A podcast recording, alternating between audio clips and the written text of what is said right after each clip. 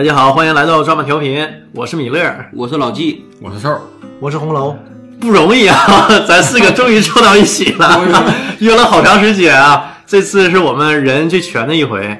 这一期节目是老纪精心企划的，他就想聊聊洗浴文化。老纪也是特别好干净一人，好干净，呃 特别爱洗澡。好不好干？对，好不好干净不知道，反正是爱洗澡特别好洗澡。嗯，那就是好干净。你说除了洗澡，那还能干嘛？对不？我也不懂，我小我也不懂啊。干净干净而已。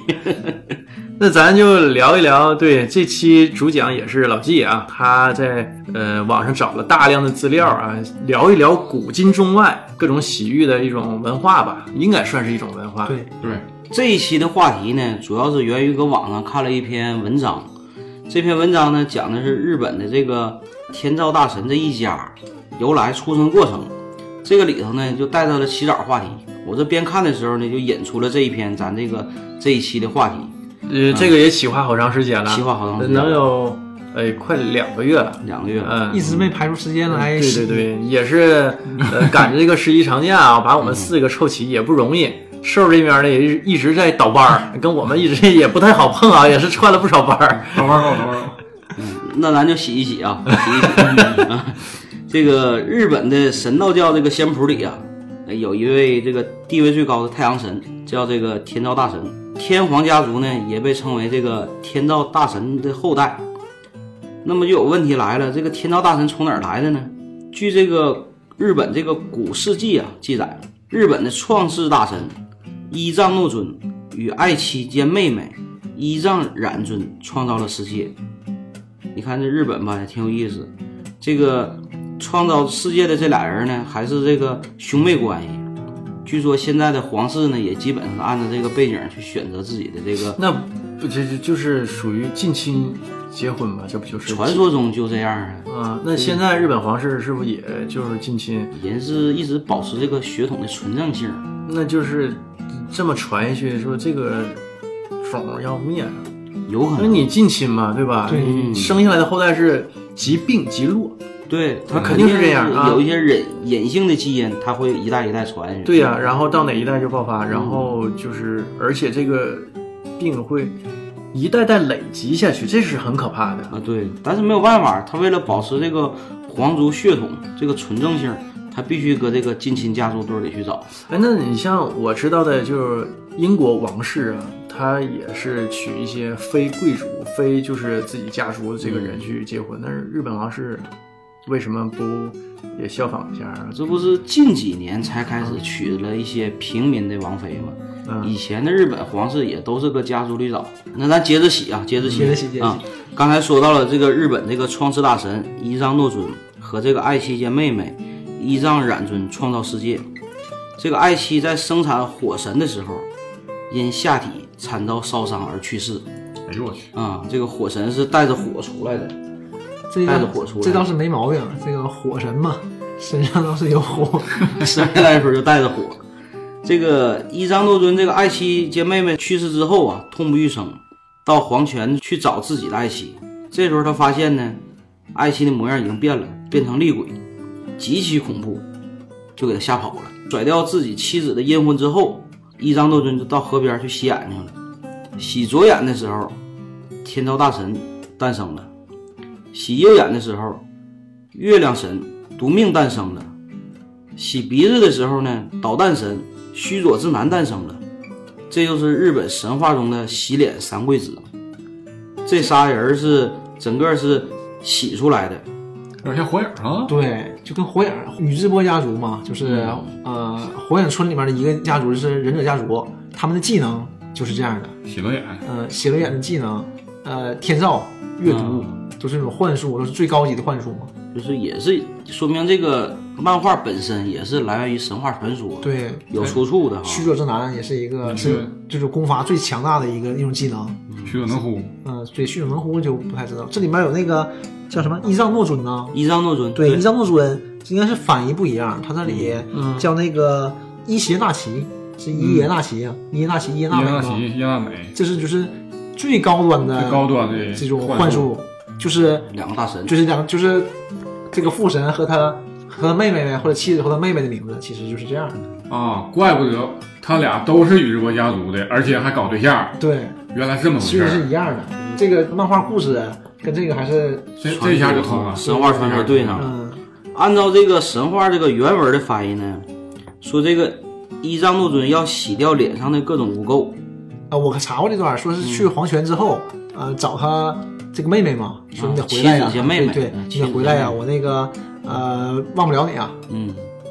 就是在阴间嘛，黄泉嘛，阴间嘛都是黑的，黢黑的。嗯。然后，呃，这个时候呢，他说：“那你等等我吧，行，我受你被你感动了，你等等我吧，那个我收拾收拾跟你走。”我说进屋了，进去收拾收拾的时候，那外面等着没意思啊，他就把火点着了，嗯就看着这个就是这个屋里什么样的嘛。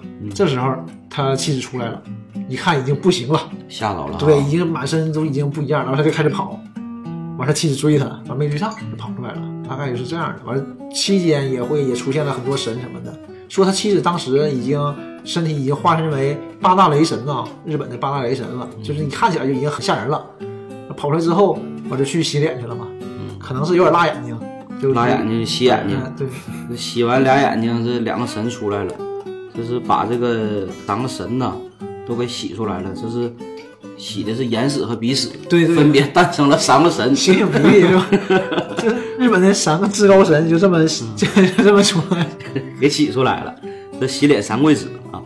然后我们接着说这个古代日本古代的贵族，日本古代的贵族认为洗澡是一个很危险的事儿，因为洗去这些污垢之后，汗毛孔会洞开，邪气呢会侵入身体。神都洗走了吗？这个和欧洲的当时这个说法也也曾经流行过啊。那阵儿基督教不说过吗？人的一生洗两次澡，一个是出生的时候，一个是死之前。死死以后，啊，对，死以后啊，中间过程中不洗澡，说这洗澡可能对身体不好。看来这个还都是相通的哈郭。德纲那个《济公传》了，说济公，我你上次什么时候洗的澡？啊，不行，不能随便洗澡，洗澡伤元气。所以呢，这个日本的贵族啊，认为这个最好的养生办法就是不洗澡，平时呢都是用水擦一擦身子。这样的话呢，从这个以天皇为首的贵族之间，永远洋溢着一股特别的味道。大家可以想象到这是什么味儿贵贵族嘛，贵族就不一样是吧？不一样的味道。高贵的味道是吧？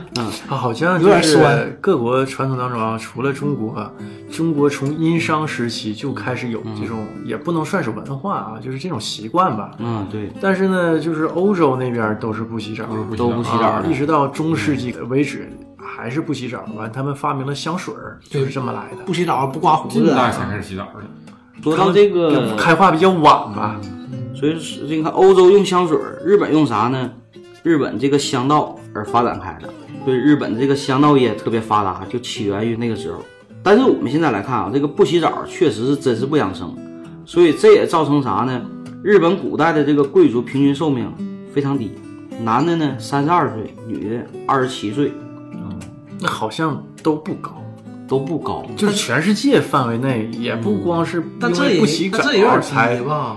也一般不都能都活到四五十吧。那是少数，那四五十他强调的是日本贵族，贵族不包括平民啊，啊啊，而且呢，根据这个日本疾病史的统计，皮肤病是仅次于肺结核和脚气死因排名第三的疾病。不是这个我挺惊讶啊，就是脚气能死人，这是我头一听说。脚气呀、脚气呀啊，不，然后排名第二高，肺结核很正常，肺结核，全世界都对。这样当时肺结核得了就死，对，那解放之之前，这个肺结核这个病也是得上九死一生。就肺痨嘛，肺痨啊，对，就好了，你也身体就好我们也是解放之后，这个卫生条件逐渐的好转之后，才得肺结核没事可以治疗的。在解放之前都是一个绝症。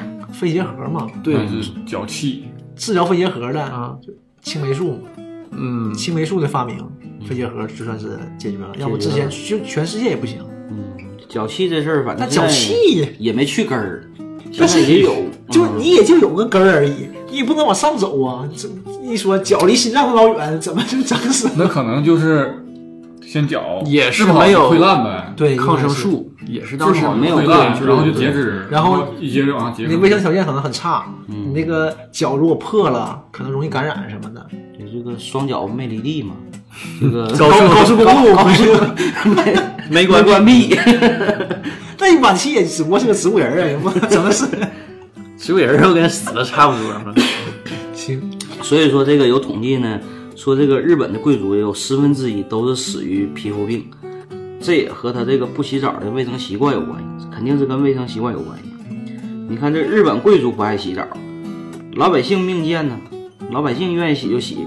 日本人的这个洗浴文化历史悠久，最早可以追溯到啥呢？狩猎时代。那时候人们最早啥呢？在江河湖海里共浴。泡温泉的历史呢更早，可以追溯到数万年前。最早人们看到动物把受伤的部位浸在温泉里疗伤而受到启发，逐渐学会泡温泉。男性和女性共浴一池，互相之间呢赤裸裸无牵挂，还可以相互搓澡，还没有害羞的感觉。这就与我们国内啊这个穿着泳衣泳裤泡温泉的感觉是完全不一样的。我觉得日本的好。嗯就应该这样开明一点，对不对？嗯，大家还是放不开。嗯，对，在这个日本人的眼里吧，这个穿衣裤洗浴反而不卫生，达不到这种自然融合的境界。对对对，不，我觉得也是，你穿着泳衣你还洗什么？你去日本的时候，但是我有这种公寓吗？我没注意过呀。你那儿没有吗？我和我我和我媳妇儿一起去，有你也不能去啊。你俩没共浴过吗？呃，我俩是就是私私人的那种，啊，就集体的没看到，就是，但是他们分男女也都是不穿衣服的。而且他们的那个日本的风俗洗浴好像是外国人呢和本国人的是分开，不在一起，不在一起洗。啊，我听说是这样，搁网上查的啊。啊，那我就不太知道。嗯尤其是化妆成本国人，嗯，就不愿意跟外国人吵啊。嗯，不能张嘴，一张嘴就知道你是外国人了。而且一张嘴就英语，你受不了受不了。而且现在据说这个中国人一到国外吧，这个泡温泉的时候还愿意拿手机拍照，所以这也是让日本人很接受不了的一个事儿。啊，你搁国内也接受不了啊，一个个都光着。我在网上就看过小女生自拍照片儿啊，这个浴室里头后面全曝光了。就这早些年啊，这几年可能还差一些，这早几年早几年会有，看过特别多，就小女生在浴室里，她自己捂的挺严实，咔咔在那儿自拍，更衣室、浴室，然后后面人全曝光了，完了他往自己就是当时还没有朋友圈啊，那个手机像素也不是特别高，往人人网上完了 QQ 相册上发，这让人接受不了啊。嗯，对他自己可能也没想那么多，也有可能。是对，接着说回这个日本洗浴啊，日本洗浴的文化来源于传统文化中和的观念。日本人称自己为大和民族，啊，其文化这个河呀，对以为是河水的河。河水的河，其文化讲究的河是人与自然的和，人和人之间的和。日本的这个洗浴文化讲究的是精神与自然的融合。古代的日本人泡在江河湖海里，是融入自然，感谢自然带来的丰收，带给他们的食物和生活用品。另一方面呢，日本人在这个泡池里啊，毫无顾忌的说笑沟通，这也体现了和的观念。只有在澡堂里，人们可以脱去一身的束缚，把最原始的一面展现出来，对，这就可能阶级就可能稍微淡化一点。淡化一点嗯。什么职业都不重要，你进去以后脱光了都一样。哎，对，我记得在哪个小品里不就说过那句话吗？不管你是在社会上地位多高，到澡堂里都一样，对你脱光了都一样。没有阶级地位之分，都一样。接下来我们就说一下这个世界四大玉种：俄罗斯玉、芬兰玉、土耳其玉及日本玉，被称之为世界四大玉种。刚才我们说到了这个日本玉，那么我们就说一下这个芬兰玉。芬兰玉呢，又称桑拿玉。桑拿在芬兰语中指的是一个没有窗子的小木屋。啊，那个桑拿浴就是芬兰发明的呗。芬兰发明的，这也是唯一一个进入世界词汇中的芬兰语。芬兰是芬兰玉的故乡。据说两千年前，有一户人家在烧火做饭的时候，突然下起了大雨，雨水顺着屋顶漏下来，滴在了灶台边上被火烧得发烫的石头上。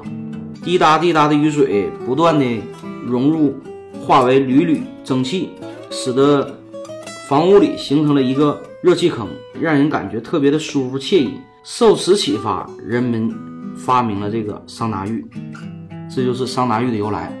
啊，源自于芬兰人做饭的时候想那个蒸汽啊，啊，那个蒸汽，但是我就不行，我就受不了，受不了桑拿，憋着啊。对我喘不上来气儿。不用我实际上吧，也不用常待，常待对身体不太好。对，但是我也就我很少那个洗桑拿的，一般都不进去。嗯这个说到桑拿啊，就刚才说这个受不了这个气儿，那我们再来看看俄罗斯人的这个桑拿浴。这个俄罗斯民族被称之为战斗的民族，不是没有原因的，呃，源于这个俄罗斯人的英勇善战、性格彪悍，而且呢，其中一点表现就是这个俄罗斯浴。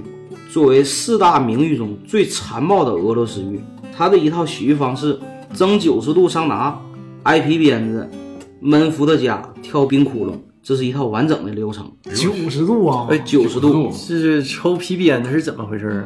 这个下面我就详细介绍一下这个俄罗斯浴。在俄罗斯的乡村能看到一些平平无奇的小木屋，这就是传统的桑拿房，里边有个大炉灶，炉灶上有铁板，铁板上放着一些烧得通红的石块。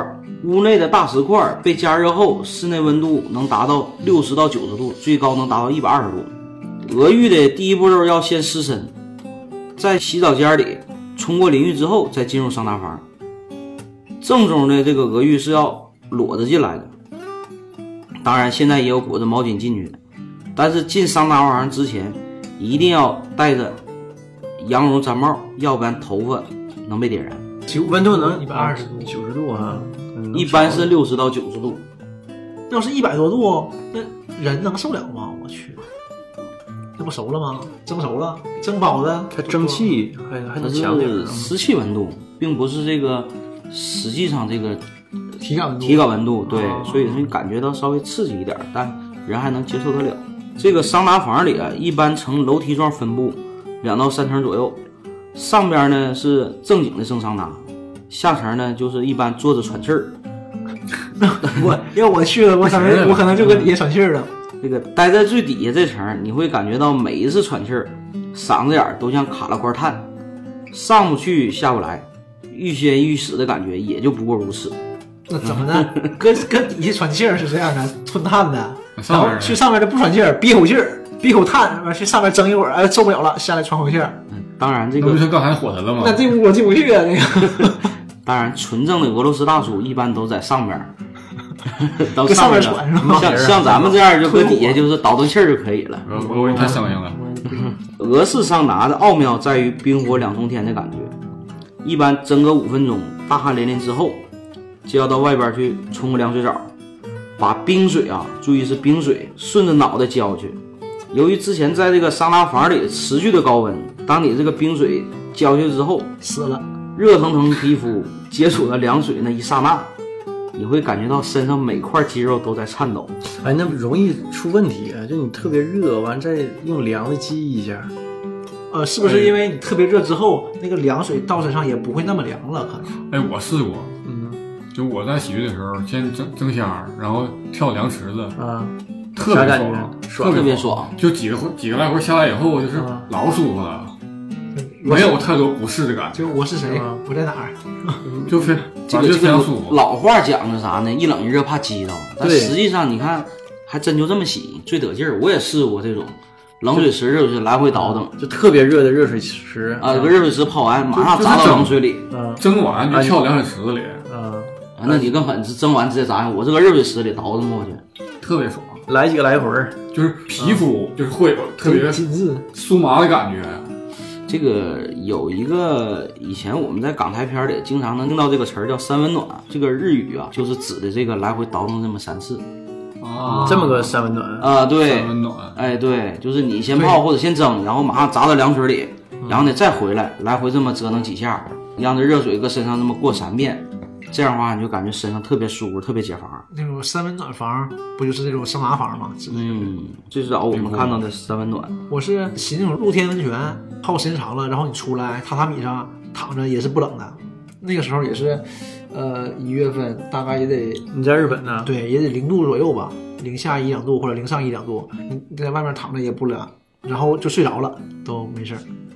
所以可能身体这个温度热了以后，可能能抵御一部分。要西。对于这个战斗的民族来说呀，冷水浇上的只是小儿科，他们真正的桑拿是在雪里打个滚儿，然后跳到冰窟窿里冷静一下。如果在这个跳冷水里觉得不过瘾，在跳之前还得闷一口伏特加，这样来来回回反复三到四回，这一场俄式桑拿才算结束。那那抽皮鞭子抽皮为啥鞭子啊？好，下面这段就讲抽皮鞭子啊。这个俄玉的一个特点就是这个抽皮鞭子，这个不是皮鞭子，这是啥呢？橡树叶的鞭子，是俄玉最特别的地方。对于俄罗斯人来说，洗浴的时候用橡树叶打一打身体，就跟抹肥皂那么平常，在身体上用这个抽打一下，把整个身体拍红，可以增加血液循环，从而达到更好的排毒效果。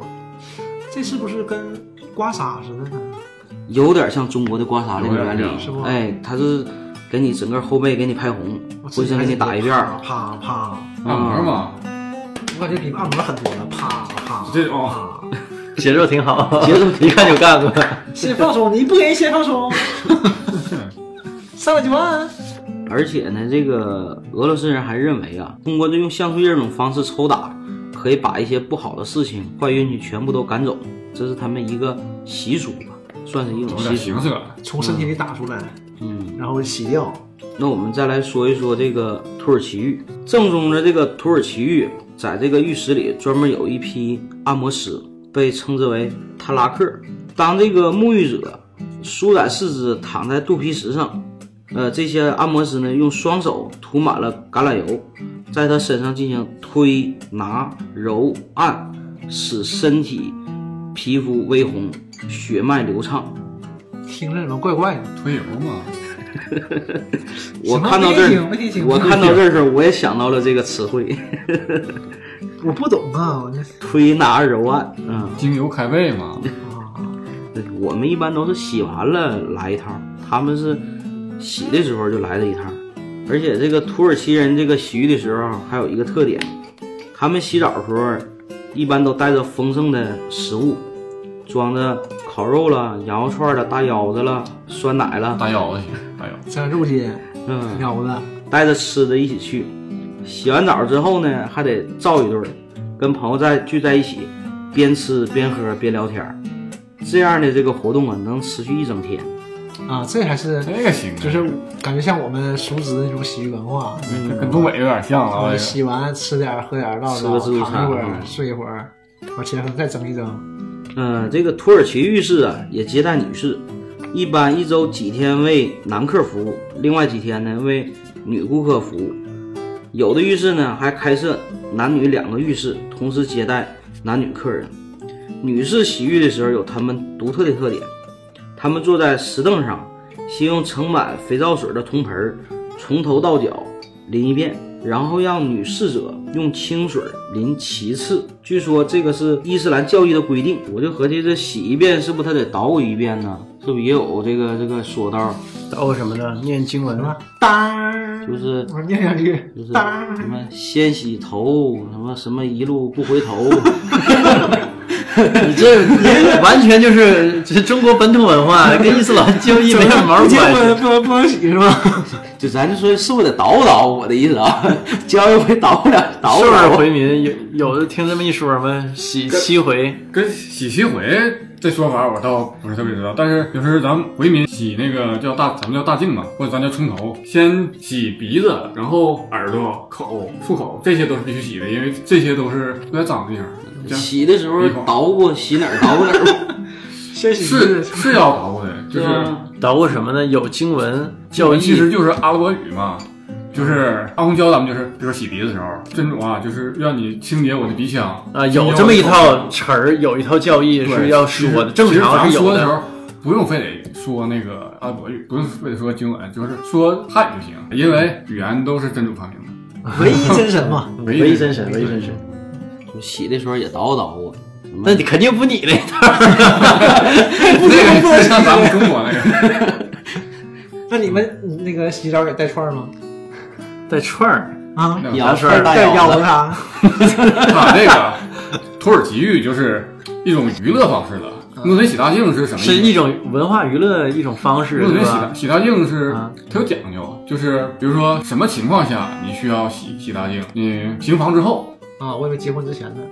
不是每天都要洗的。你说每天都要洗，是每天都要洗澡吗？就所谓的洗大净，还是对，洗大净就是洗淋浴嘛。啊啊？正常是呃要求每个穆斯林都每天都要洗，是吗？对，因为他他说这些事儿都是每天会发生的，就也也不是，也不是吧？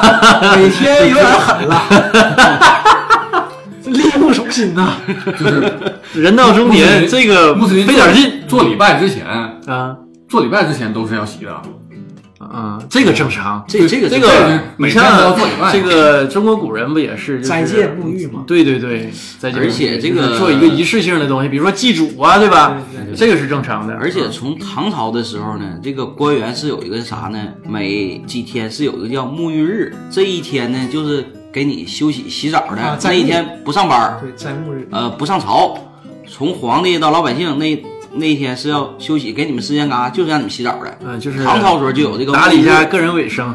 呃，就像啥呢？像现在我们上班歇个两天，嗯，就那意思。他们也是不能成天上朝啊，专门留那一天叫沐浴日，给这些公休日，嗯，哎，对，给这些这个这些官员们让他们休息一天，洗洗澡啊，忙忙家里事儿，然后再上班。这是唐朝时候就有这个说法。因为过去的人就是可能都没有那么。好的卫生条件，实际洗澡也是大动干戈的一件事儿。对对对，嗯你像刚才说的，欧洲人到近代都不洗澡嘛。到近代应该是十七八世纪吧，工业革命以后才开始洗澡。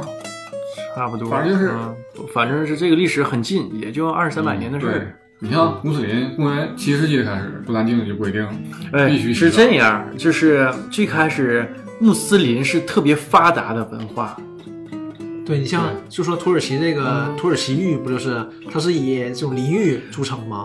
它是最早发明淋浴的，我不知道是土耳其还反正肯定是伊斯兰国家，肯定是这种阿拉伯文化对，发明的这个淋浴。伊斯兰文化原来是特别发达的一种文化，而且他们国家也非常昌盛，有点像美国，对是这种，它是要输出宗教的。对世界文化中心嘛。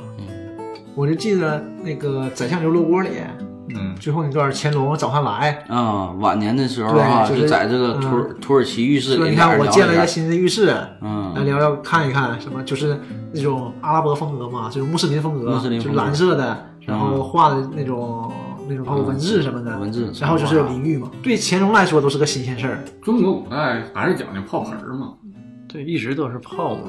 对，因为你没有淋浴还是它是科技讲究的，一个这个循水的循环的这么一个系统，对吧？就是你怎么上去，实际挺麻烦一件事儿呢，不是不不不，最早其实没有水循环系统，啊因为咱咱们回民就是经常用的一个叫吊罐，啊。一个水水桶吊起来，然后扎个眼哎，你是扎个眼儿哈？我看那个呃，应该是姜文拍的《鬼子来了》，啊，里头陈强、陈佩斯他爸嗯嗯演的那么个老那个老头儿，他原来是那个行刑的刽子手，具体细节不说，我就说里头也洗澡，洗澡是呃在浴室里找这老头儿，然后这老头儿又泡澡嘛，又按摩又什么的，后来他也冲淋浴，是什么淋浴？有个桶跟脑瓜顶上，然后就蓄满水之后一拉有个绳儿，那个桶一下一斜翻过来翻过来，哗一下子这么冲一下，它是这种形式。啊，不是说的像那个，哎，也是桶往里头扎几个眼儿，哇，淌水流，嗯跟那个还有点区别。他说那个有点像啥呢？这个《三毛从军记》里那个头盔，枪打的泉眼儿，就是搁河边儿，啊老万俩嘛，拿那个帽子一吊，哗哗俩人洗澡，是那个场景。你 这不一样，是你要桶装满了，一下下来的话，啊你这个废水呀、人家是正经澡堂子，对对，它是其中一部分。这瘦说那个呢，是它正在洗，嗯这样你能控制水流啊。因为最早肯定都是在自己家进行嘛，嗯这种这种淋浴。而且淋浴干净啊！你想，你之前没有这种条件的话，你澡盆或者是一块地方的话，你这个水不换呢。那个穆斯林还是很讲究卫生。对，也不说回来了，还是人家文明昌盛。嗯，但我们中国吧，比较流行啥呢？泡。呃，我记得我看过一篇文章，就说中国人就是特别爱泡澡，就是这个上海人们有这个习惯，叫啥呢？叫一天要过三遍水儿。怎么叫过三遍水儿呢？早上起来泡个澡，泡完澡之后呢，开始喝茶，白天开始喝茶，等到晚上的时候呢，再泡一遍澡，这叫一天过三遍水。有这个习惯啊，老上海人挺讲究这个习惯的。早晨洗个澡，白天喝溜着茶水，晚上再来一遍澡，啊，一天这么来过三遍水儿。它也热，它不洗也不行啊。嗯，我在上海的时候也是，那你早上起来就一身汗，啊，你不洗也不行啊。你出门了，在中午你没有条件洗，就晚上回来肯定还要再洗。我们再说一下这个土耳其浴的这个过程吧。这个洗浴过程啊，分三步。第一个呢叫热水按摩。这个洗洗澡的时候啊，顾客先用水槽里的热水把身体打湿，然后躺在热乎乎的大理石平台上。负责搓澡的服务员呢会戴个毛巾质的薄手套，一边按摩一边擦顾客的身体，直到把身上所有的污垢都搓出来为止。这时，另一位服务员会拿着一个扫帚似的刷子，沾上许多薄荷、樟脑等制成的泡沫，在身上涂满。据说这些泡沫呢有消炎止痛、提神醒脑的功效。第二步挺讲究，挺讲究，而且你能感觉到这个就和我们、我们这边洗澡近代差不多了，近代对挺像。嗯，那可能就是这边都是以土耳其哎，中国人古人也搓澡吗？这我还真就不知道。别说中国古人了，你中国南方也不搓澡。对，对。因为南方人天天洗呀、因为他热嘛，他得天天洗澡。对，可能也不会存在像我们搓的这种这种搓澡应该就是好像就北北方人粤对洗澡就是冲凉，啊没有洗澡的就是冲凉。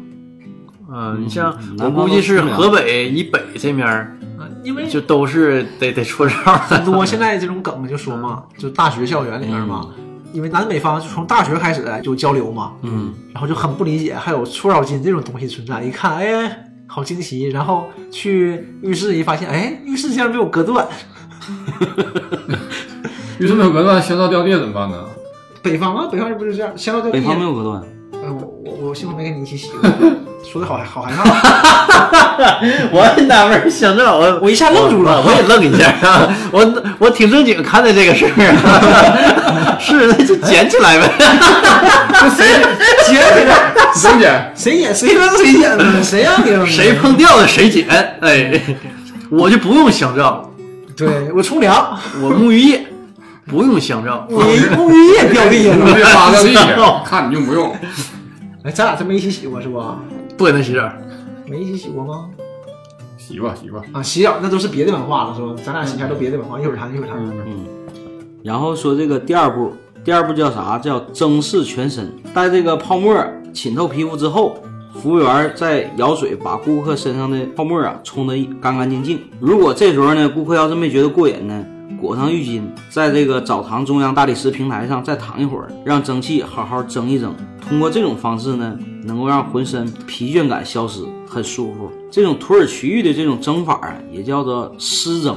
你像刚才我们提到了这个芬兰浴和俄罗斯浴啊，这叫干蒸土耳其不沾水儿，对进去就蒸，啊，对，干蒸。干蒸，，你看土耳其那种，你就感觉是那种休闲了，嗯，就是不光是洗干净这种了，洗完了就是一种按摩啦，这种就是一说土耳其浴哈，我就想到那虎口脱险，啊，对啊，在土耳其浴室里集合什么的，对，大家街头嘛，对暗号，就是满脑子都是电影的场景。电影场景对，呃，第三步就是清理服务了，呃，这时候洗完之后呢，会有专业的剃须师啦、修脚师啦，还给你进行刮脸、这不就是休闲娱乐吗？，对，你看人家这种享受这哈种，文化是修完之、后刮脸、刮个脸、修个脚，这一套流程下来之后，这个土耳一次土耳其浴就算完成了。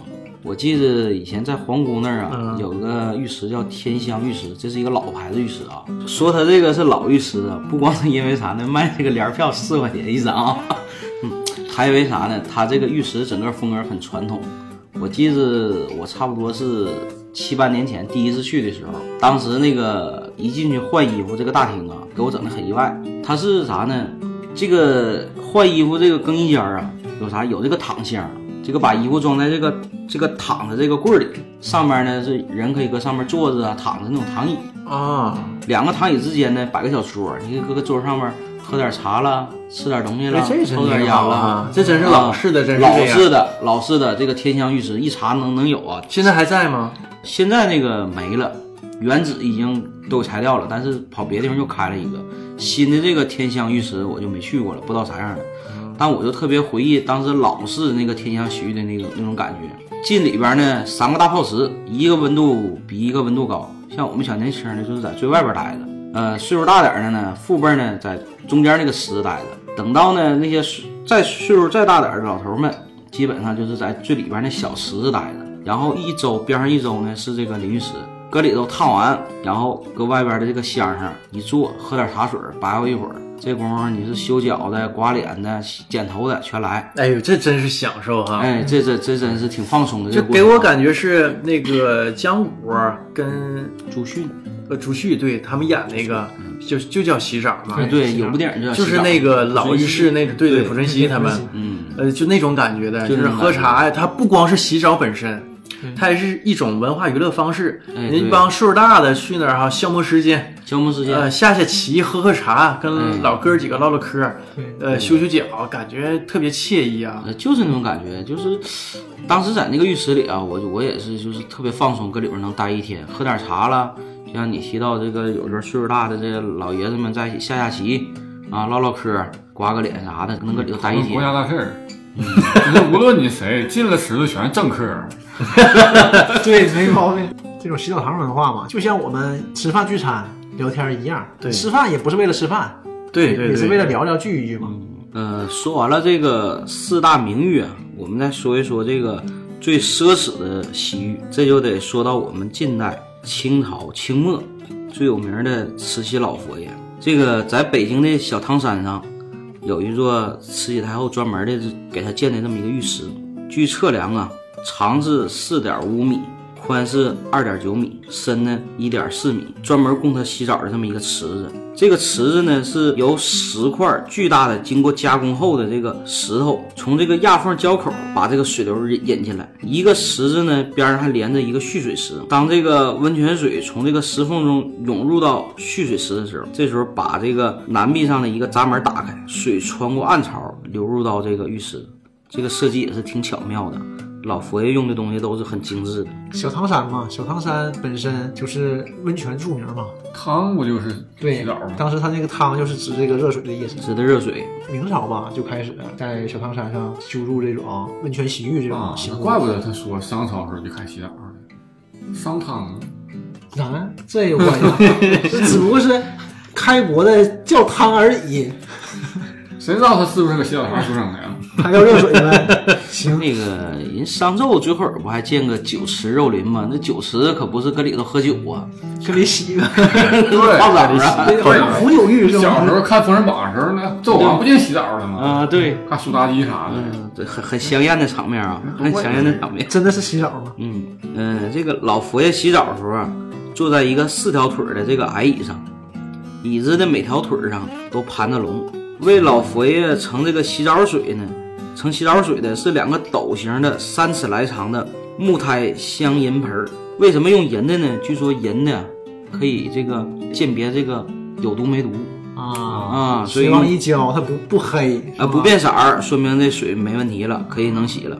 一盆水洗上身儿，一盆水洗下身儿，还不能混用。洗澡用的毛巾就需要备一百条，每条毛巾上都绣有黄丝线的金龙，一沓呢叠成一个姿势，有的是翘手的，有回头望月的，有这个细珠的，还有喷水的。哎，我就讲究啊喷啊，水的，那就是啊比如说细珠的细珠的毛巾只能擦脸，对吧？喷水的只能擦胳膊，就是这样的。嗯、这个这个让我想到了啥呢？现在很多这种度假酒店呢，专门提供那种蜜月房，拿两个手巾摆成一个大天鹅，嗯可可能就从这上来的啊。那时候伺候老佛爷用的。然后这个澡盆里的水呢，要永远保持干净。当这个毛巾浸透后，捞出来就不能再回去蘸水。毛巾是用完一条扔一条，我靠，一次性的，啊、用完一条扔一条。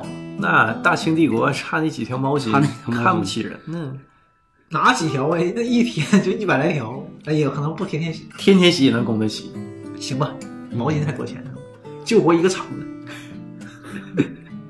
嗯，这个澡盆里的水呀、要随时添入这种新水，保持着一定的温度。为这个老佛爷洗澡的这个四个宫女儿手法迅疾、有序无声，职业搓澡三十年，直接搓澡，夸夸的。那很啊那都是高强度训练出来的。轻缓反复的给老佛爷擦胸了、揉背了、擦嘎肢窝了啊这些地方。嗯，行了，这个擦完香皂之后，再用湿毛巾洗净身上的皂沫，以免皮肤发痒。然后用洁白的纯丝棉蘸着香水，均匀的拍打在身上各部位，尤其是一些容易堆积皂沫的地方，需要格外注意。最后。再把新舀进来的水洗脸、勤手，与其说是洗，倒不如说是熨。特别是呢，这个额头啊、两个脸颊呀，都是用这个热敷的方式。据说这样能把这个抬头纹呢给化开。这就是这个老佛爷这个洗澡的过程，也是最奢侈的这么我也我也一个洗浴。天天熨浴，整点热水敷一敷。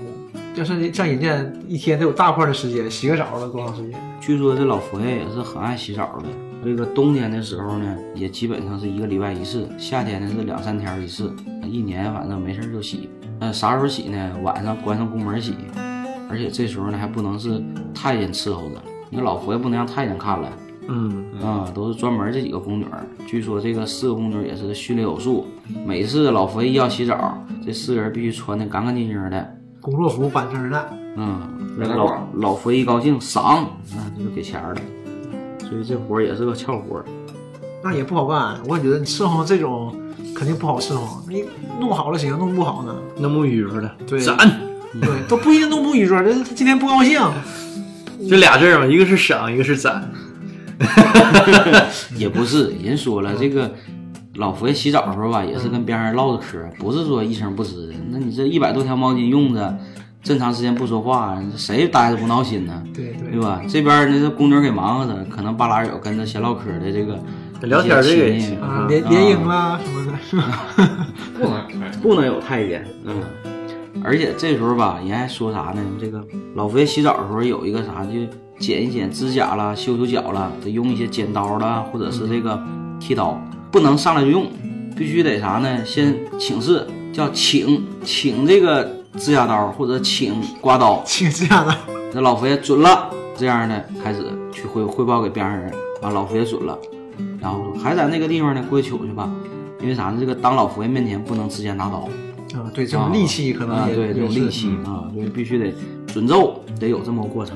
真是啊，你觉得他洗澡这个地方可能不是特别的特别的豪华，但你想他这个规矩，规矩多，对，规矩特别多当时可能也是人力有限，这种科技有限，他也做不出来像现在这种豪华程度，嗯，是吧？但是乾隆时候的那个土耳其去哪儿去了？这慈禧老佛爷怎么不用呢？没准儿他那四个宫女是去奥斯曼帝国培训的，对，应该是肯定是土耳其的按摩手段，过对。献献过来。对，但是可能 人估计吧，你说哪也也有可能没踩，就人不爱洗淋浴，人对爱泡，全凭个人喜好嘛。啊，对，因为淋浴毕竟没意思呀，而且温泉嘛，人家是洗温泉的嘛，小汤山是温泉嘛，嗯小汤山，啊，他搁温泉里泡着，然后这边搓着，哎，一会儿洗澡，行，听完这几个感受，确实都想洗个澡了。一会儿人洗澡，再聊一下吧。我们现在东北这面儿，呃，这个洗浴是什么形式？目前我去的就基本上都是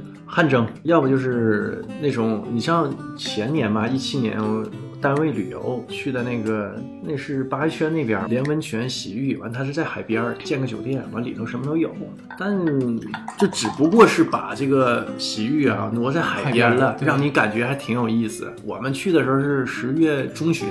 就天气已经渐凉了，但那边不是特别冷，但风大，对，那风特别大，海边儿。估计夏天去应该能挺舒服，但夏天去吧，你温泉又温泉又洗不了，所以这个就就感觉挺鸡肋的那么一个东西啊。海边温泉，它俩好像融不到一块儿去。嗯这个温泉还得搁山里泡有感觉，嗯，对山里泡有感觉。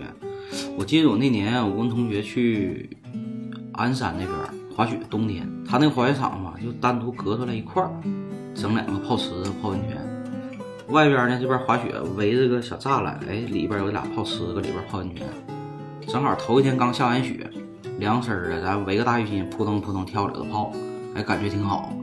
那那个那个感觉就不错，在山里哈，这边滑雪收拾收过，你搁这里头看人家那个滑雪，搁里头泡的温泉，感觉挺好。对山里，呃，滑雪泡温泉行，对，现在哎他俩能玩一块儿，现在不都流行嘛，就是嗯你滑完雪之后，晚上就是温泉，哎，对，这样。基本上是这一套。你看，包括万达不也在长白山开了一个酒店嘛？啊，也是就是温泉滑雪一体的啊，很多现在很多在在长白山那儿开这种酒店啊，这种温泉滑雪这种酒店，而且现在就是东北这边的洗浴啥呢，偏家庭式，你看它的价格很亲民。对啊，而且里边呢一般还有针对孩子玩的一些淘气堡啊，哎这这类东西嗯啊，还有这些现在流行那种韩式的这种汗蒸，相对于那种温度你能适应得了的。然后有那种休息大厅，一家跟这躺一躺，嗑着瓜子儿啊，喝点茶水儿啦哈，上着网聊着天儿啊，就是现在都偏这样的，偏韩式这种的。呃，现在这种洗浴，嗯就像说的，像土耳其洗浴那种，嗯，就是以休闲为主，你不是光洗澡了，对，偏休闲，嗯基可能本上这里头能一家人待一天。或者几个朋友，哎，对，就洗澡的时候饿了聊聊天呢，点点吃的，一吃对对，很然后方便。很休方便息大厅休息洗，嗯洗完了按个按个摩，按个脚，都是这样的。现在很多都是这种。你像包括铁西这边儿，你像什么原来的什么海洋魅力啊，是什么名都了，他们海洋之星。海洋之星啊，他们价格原来名都我嘉年华。啊，对，原来我记得一张票好像是八十多，现在好像都便宜了，三十因为张是这样的，我觉得都是设备啊设施比较老化了，然后嗯吸引客流的能力小了，这个有点像 KTV，哎，对对。就那种 KTV，你就是都去新开的嘛，因为它设备都新，设施都比较新。然后老的呢，虽然它也很好，但是去的人就少了，就是赶个新鲜劲像儿。去年去了一趟那个希尔斯词典，啊，希尔斯黄了，知道吗？黄了黄了，今年黄了。我去年去的时候，我就明显的感觉到，我这么大个场怎么这么差？嗯，就各方面非常都差，卫生啊各方面能感觉到。这么差。我想，我我没想到我会这么差，这么大一个场场所。嗯同事就跟我说，可能是当年他建的时候算是挺好的了，当年但是这几年就是变化太快了，太快了，根本现在就那种玉石那种就是稍微好一点的这种洗浴都比它大。而且现在是什么情况呢？你建完一个就是这种娱乐设施、这种场所啊，哈，包括洗浴、KTV 啊、酒吧什么，都是就头几年能挣点钱。对，对，等你设施一老化，就没人去了，对因为这种东西开的特别多，你更换你可也费选择的费比较多啊劲这种东。西。你当时可能一个，比如说呃二十米的池子有两个，嗯就已经很厉害了。那现在人都三四个、四五个，而且风格不一样。现在以温泉为主啊对都是吧？你得有一块露天的，你才拿，你都没有露天拿不出手。都，讲这种风俗浴、泡池，一个一个池不大对。现在都是像希尔斯那种就是比较大的那种池子，现在少了，原来比较流行，像我去铁西区那边那个海洋之星啊。像那个游泳池是那种大泡池，老大了。对对，嗯，那个时候吧，流行那种那种很场面很大那种大泡池，对，海洋之星号称亚洲最大的那个，也快不行了吧？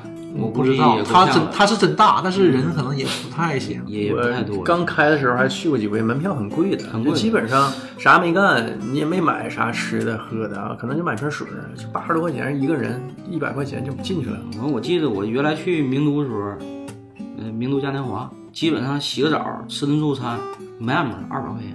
对，那个时候你就会感觉，就是洗浴这种休闲娱乐还是挺贵的。对，那会儿现在就就已经不贵了。现在你洗个澡，对吧？完吃个饭，呃，下午休息休息，其实也没多少钱。也是一七八十三口人对，也没花花不了多钱。那阵儿就花二三百块钱。对，一人可能就得二百块钱，还不做点什么项目就得花二将近二百块钱。我就记得当时名都那个大池子，那个泡池特别大，而且泡池对面有个特别大的一个电视，坐在那个泡池里看电视那种感觉特别好。是，我也爱泡澡的时候看电视啊。哎，对，就就就跟那一靠看着电视，哎，你就感觉整个池，尤其人不多的时候，你就感觉在那种环境下，瞬间你就感觉可舒地位提升了，那那种感觉啊，和那种泡汤那种现在那种就是还是这种不太一样，不太一样，那种感觉是不一样的。但现在慢慢那种风格的洗浴现在也不行了，也没有那些人，对，现在都是这种日式、韩式的，嗯就以温泉为主，温泉为主了，对那种，就是一人一小块儿，就或者一个池子都不会很大，啊，对，都下不了几个人啊，可能说下三五人基本就满了。呃，然后都是一大部分都是好露天的，以露天为招牌嘛，哎，对，啊，露天那种。露天浴池，对我记得前阵子单位放高温假，我跟带着我媳妇儿去，还有同事一家去了趟那点儿那个丹东的那个东汤，去东汤那个天幕。当时咱下午去的，下午去泡了一会儿，然后晚上吃完饭又去泡了一会儿。它就是露天的泡池，那露天泡池挺有意思啥呢？有那个修的像小凉亭似的，这个泡池在这凉亭里边，外边整的像凉亭似的。一到晚上黑灯瞎火的，哎，一对儿一个泡池，一对儿一个泡池，哎，我还特意站边上多瞅一会儿，偷窥狂。完事儿我就看他们搁里头干啥，好奇。一个站了一个，一个站了俩人，是吧？关键关键怎么注意事儿呢？他们去把那帘儿给挂上了呢，他不挂帘儿我还真不注意，里边就俩人儿。他一挂帘儿我就说，哎，为啥挂帘儿？一看啊，里边这个小姑娘，男的把边上帘儿给挂上了。哎，这我就很好奇，特意搁边上看一会儿。对，这种就是扒开帘儿看了吗？拿着手机就去了。黑灯瞎火搁里头泡泡温泉，反正也挺有意思，露天儿的。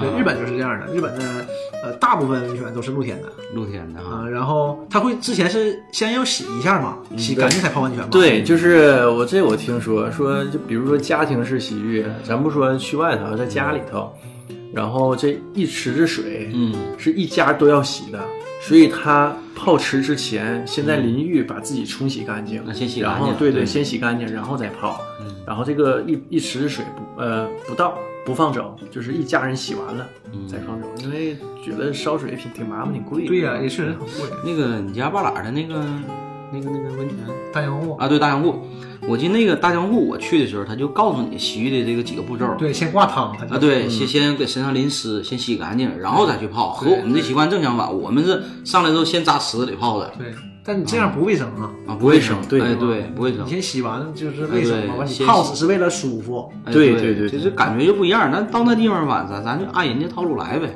对我去也是，就是看人家先洗大。江泡完再洗呗。不，他是一进门是洗浴的地方是在屋里，是屋，你洗完才出来到露露天的浴池里，才是温泉。现在很多这种韩式的这个温泉区，基本都是这套路。先韩式跟日式是一样的，是吧？差不多对，基本差差不多啊，就是先进去都是室内淋浴啊，池先按泡一泡，冲一冲，完事儿开始各种汤，各种汤，一个是一个小泡池，啊，就是什么里头又兑兑的热，兑的那，红酒的、什么奶的、对，碳啥酸都有了，。对，就各种泡池。对呀、这都都是都是个人口味毛病啊。呃，都没敢喝，我觉得都是香精兑的。对，肯定是香精那种。我去那个东汤吧，它那个每个泡池里边儿它有一个袋子，像药袋儿似的，里边儿就放着都是什么艾叶啦，什么玩意儿啊是这种。啊，特意我还掏开看一看，确实有点东西，但是那点儿那一袋能泡一天。就拿那种化学物质兑出来的，它那一袋子就让你看的。你想想，就这一袋子不大，它能嗯泡一这一大池子。